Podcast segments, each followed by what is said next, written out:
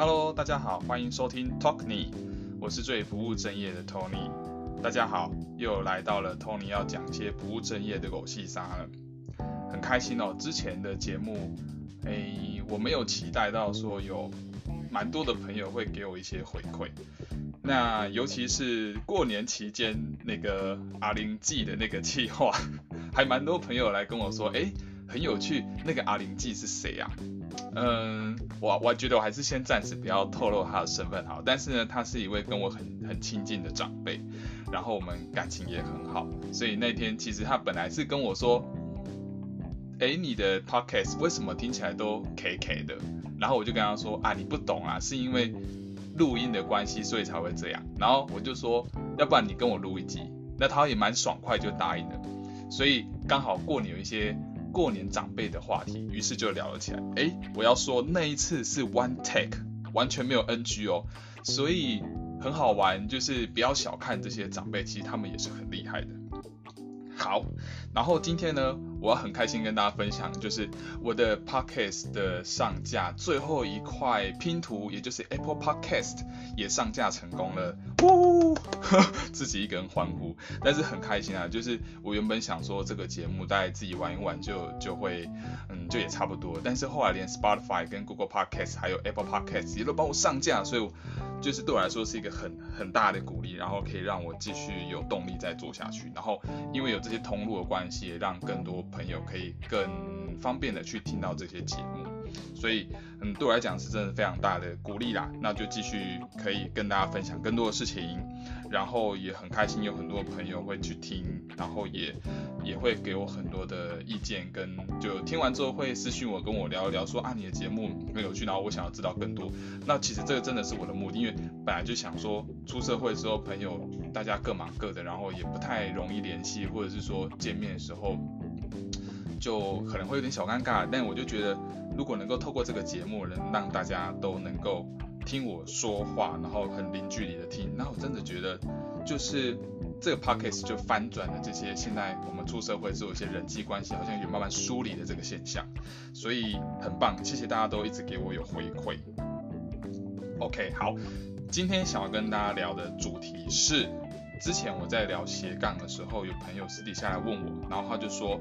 他还蛮喜欢听我讲斜杠那一集。那可是那一次我其实是先讲了一些我的大概的经历，但是我还并没有去仔细分享里面是怎么执行跟一些比较细节的部分。然后就问我说，你可不可以再多分享一些比较 detail 的部分？好比说你是怎么维持这个收支平衡，或者是你的品牌跟你的个人行销是怎么做的？尤其他觉得我在做行销是不是有特别的方法？不然为什么我可以被就是换日线 Crossing 的这个杂志去帮我刊登？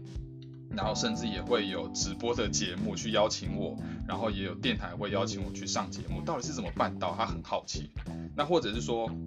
看我就也会去接一些活动主持的接的一些活动啊，那这些案源我又怎么拿到的？就是怎么去去维持一些人脉的关系？那有些朋友也知道说我其实有正职。那怎么可能还有机会，还有时间去写书？下班不是都已经很累吗？这个时间到底又怎么去拿捏的？好，我想这个朋友很很谢谢他，然后给了我很多我还可以分享的一些方向。那我就之后有机会的话，我会一集一集慢慢跟大家说我是怎么去进行的。那不过今天我觉得我在斜杠这件事情，我必须。我觉得比较重、蛮重要一件事情是，我要先跟大家、大家分享一件事情，就是怎么去面对旁人的不看好。因为我觉得这件事情非常重要，就是当你在做一件不符合社会规则帮你安排的那种模式的时候，一定会有很多人在旁边会给你一些指指点点，或者是说，嗯。可能有时候还会冷嘲热讽等等。那当我们想要做斜杠的时候，我们其实内心也已经很没有自信，或是也会害怕。那当我们听到这样的事情的时候，我们就非常的呃，又觉得很退缩。那我觉得说这件事情，我们其实可以在做之前先提早准备。怎么准备？我觉得就是我今天想要分享重点，要怎么去让自己有一个比较坚强跟健康的心来去面对。你要做斜杠这件事情的道路，好，如果大家对今天的分享有兴趣的话，我们一小段音乐之后回来，我再跟大家更仔细的说明哦。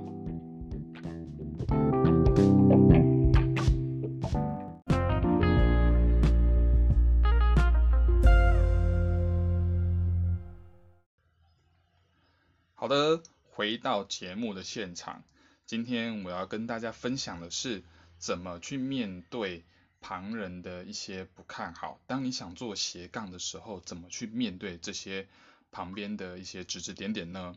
好，大家都知道我，嗯，在这一段期间做了很多很多很多事情，但是这些事情跟我自己本身的学习跟专业，或者说跟社会上大家常在做的事情有点不太一样。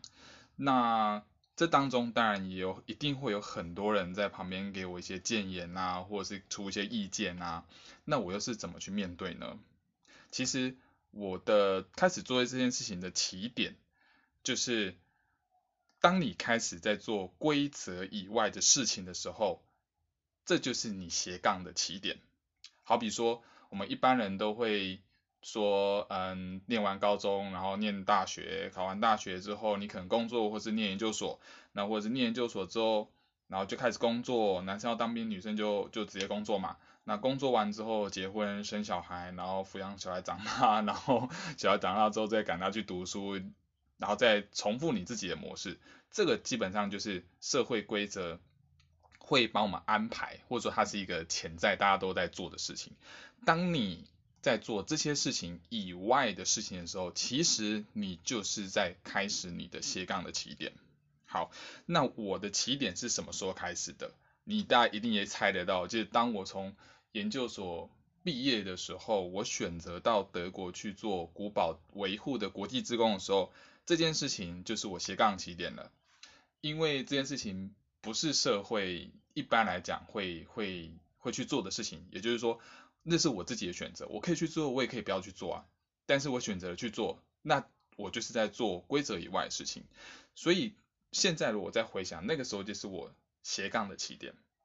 OK，那开始做这些规则以外的事情，我你知道，从从我们在在学的时候，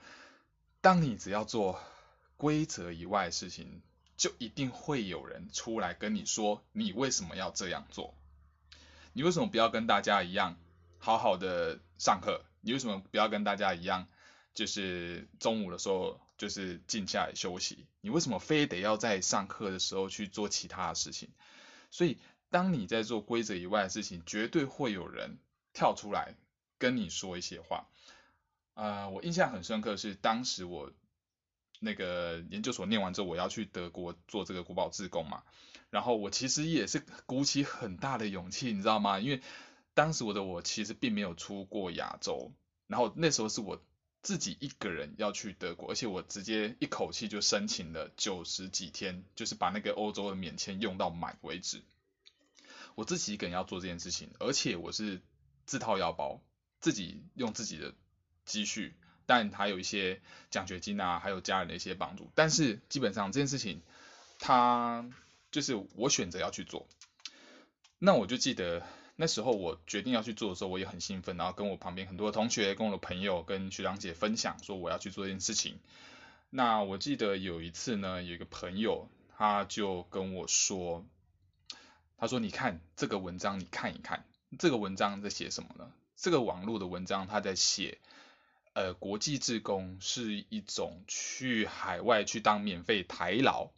当这当中有很多很多的论述。”但是整体而言，这个文章就是在跟我说，你做国际自工这件事情，你不仅是抢到当地人的工作，你也是在出卖你的劳力，帮别人去完成他的梦想。好，那个当下的我，很我不知道要回什么，因为就照他那个文章讲的论述也非常严谨，我好像也没有办法反驳他讲的，事实上好像真的就是这样，我我自掏腰包。然后我去帮别人完成古堡的维护，好像确实就真的如这个文章所讲是台劳，但是那个当下我我是非常的哑口无言，我也不晓得我应该要回应什么，那也很难过，也是有一点点小挫折，觉得我好不容易鼓起勇气，但是却却有这样子的的 feedback，那好险 好险，那时候是因为我机票已经买了，然后签证什么都已经准备好了，所以我我不太想就是那个打道回府，不想做，所以我还是去做了。那做一做，但就是直到今天，这股养分跟能量还是持续在影响着我。好，后来我从德国回来之后，我选择进去这个民间组织，也就是大家知道了，我去古都基金会去服务。那那个时候，对于一个念建筑系的人来讲，选择这一条道路也是一个蛮规则以外的事情。我必须要说，呃，因为也也许有些朋友并不是建筑领域的。我们这个建筑领域呢，我觉得啦，我没有很精确统计，大概七成到八成的人都会进到建筑师事务所去服务，就毕业之后，或者是去选选择去营造单位，或者是去建设公司，这种都是属于比较呃广义型的建筑领域。那当然也会一部分人就是走到设计相关的领域，比如说工业设计、商业设计、产品设计、广告设计、行销设计也是会。但是进入民间组织，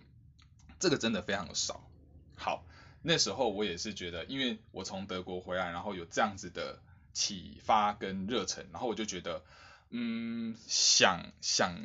想做一点比较不一样的事情，想要为这个历史环境服务，或者也跟也就是也。也在教育这个领域服务，那结果我当然也是很，就是也是有一点半半害怕，然后很兴奋的去跟一些朋友跟同学讨论。我记得有一两个朋友，他们也是好心啦，就是也是跟我说，啊你去德国都已经把钱花光了，然后你现在回来，你要去去这种非营利组织工作。那那你不考虑去做一个比较有前景的的工作吗？那你待待在这样的组织，你你觉得你自己能够撑多久啊？哇哦，我听到的时候真的也是就像当头棒喝，虽然他没有直接拿拿东西打我，但是我真的就觉得自己的他好像在我胸口上重重捶一拳。我我当然也无话可说，因为他讲的也是事实，可是他讲的事实是按照。社会规则底下的事实，我真真的是既既难过又又受挫，然后，但是我后来还是还是去去那个基金会工作，结果到现在一样，这个养分一样在持续着，我推动着我去做一些相关的事情嘛，就就如同大家所知的。好，那我还记得，嗯，有大概两。去基金会工作两三年之后，然后某一次可能同学会几个同学就是相聚，然后嗯有一个朋友吧，也是以前的同学，然后他就跟我说，哎，博祥，你听说你现在在那个非营利组织工作啊？你还活着吗？吃不吃得饱啊？看你变得这么瘦，然后我觉得那个现场当然是玩笑话，但是。其实呢，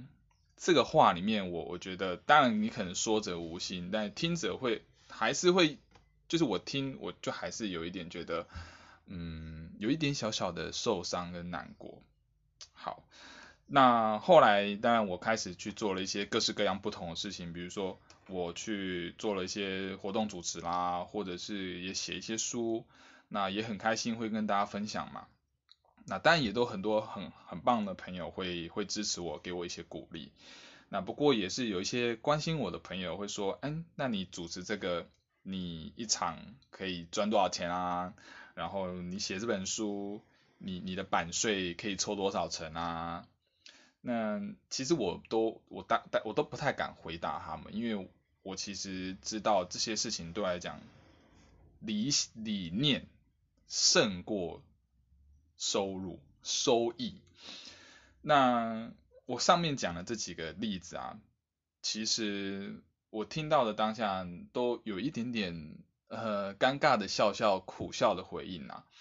那我也知道朋友跟同学一定都是关心我，就是也希望说我能够嗯更成功，或者说也能够让自己的实际上的生活品质不要太差，所以也会给我一些 feedback。那不过当下的心情确实会有一点点受到影响。好，那到底要怎么去去用一些心情来面对这些旁人的一些意见呢？我们待会在一小段音乐之后回来，我喝口水，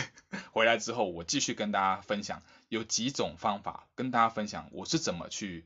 调整自己的心态去面对的。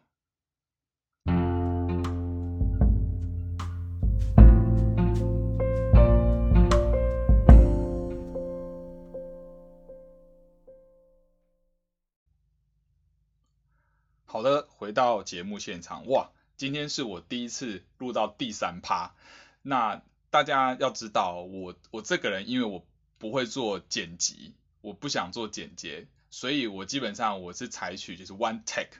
就中间都尽可能不要去失误，然后一次一口气合成，因为我不想做剪辑，因为我一来我不会做剪辑，二来是太花时间了，所以呃我就很希望说能够在都想好的情况下一次讲好，OK 好。诶，回到我刚才聊的这个事情，就是说，好，很多时候呢，都会有，嗯，其他，就是旁边会有一些人针对你想要做一些规则以外的事情，呃，我们说斜杠的起点，就是会会有一些呃不看好，或者是说会有一些不理解的一些呃言语，那这种时候，除了我们当下心情可能会受影响之外，有的时候呢。你不得不去面对，有的时候他其实是等待你的回应。那这个时候，如果你心情都已经受到影响了，有时候我真的会很害怕。我一讲出来的话，就是怒气，你知道吗？就是我可能会突然爆出你为什么不理解我？你为什么不就是不支持我？可是我必须要说，就是他们呃旁边的人会有这样子的理解，我呃会有这样子可能。不是很理解是很正常的，因为大家在做的事情不一样。当你在做规则以外的事情的时候，他可能不是这么理解你为什么要做这些事情。所以今天我觉得比较实用的层面，我想要跟大家分享，我是怎么样去回应这些旁人的一些意见。好，我觉得通常大家一定都会遇到说啊，你做这个事情。怎么？你为什么要做啦？你你都不怕你可能这个收入不够？你为什么不找一份更稳定的工作来做？那你你做这些事情，你真的能够你自己自己开工工工作室，或者你自己接案，你真的能够养活自己吗？然后你你这样子，你是你可能都已经输那些一直在大公司工作的人，他们可能耕耘个三五年，他们就已经可以存第一桶金啊，或者是说。就不用担心自己的生活，等到那个时候我们再来做斜杠，不是很好吗？都会有很多这样的声音，我当然也可以理解。但是有的时候，我觉得想做斜杠事情早一点的人，他可能有他自己的想法，或者是说他觉得这些事情可能要早点开始。无论如何，我觉得大家都有自己的动机。好，那我想跟大家分享是我是怎么来面对。其实以前。我真的也不知道怎么面对，我是现现在再回想起来，当时我都大概都都只都只是苦笑，就是呵呵呵呵尴尬的笑笑，对吼对吼，就是因为我真的也不知道怎么回答他们。那不过现在以我现在的角色，如果想要给一些你可能现在正在这个做从事规则外事情的刚开始，然后你也正面临这些意见的话，基本上我会建议分做两个部分。第一个部分，先大概分一下给你这些意见的人，他是什么样亲密程度的人？根据不同程亲密程度的人，可以衍生有不同的说法。什么意思呢？比如说今天，呃，你在跟你的比较亲密的人讲这些事情，分享你的斜杠的一些故事，跟你现在最最近在接的案子啊，然后做的一些事情的时候。好比说家人，或是你的另外一半，或是你非常非常亲密的好姐妹，或是你的这个好朋友，然后呃，他可能他们可能是比较就是在一般的公司上班，然后一直耕耘，现在也有不错的积蓄，那他们可能就会给你一些他们觉得那样子比较轻松、比较舒适。那这时候我觉得不妨因为他们是跟你比较亲密的人，不妨可以试着跟他们解释你为什么要这么做，你为什么想要做这些事情，为什么你想要先做这样的事，而不是先去存一笔积蓄之后，然后再来做斜杠。我觉得我相信大家会选择在比较早的时间点切入做这些事情，一定都有你自己的理由。像我的话，我是觉得我我年轻的时候不做，我以后体力就没有，或是我的思绪可能就没有这么快，或是我的热情、我的干劲、我的冲劲可能就不会这么大。所以我觉得早一点有这个冲劲，趁着它还有这个火花的时候，赶快去做，否则等到我真的。进入那个舒适圈，就是已经找到一个很稳定的工作，有积蓄之后，也许我会 lazy，我就会啊，还是算了。我现在这样生活不是也蛮好的吗？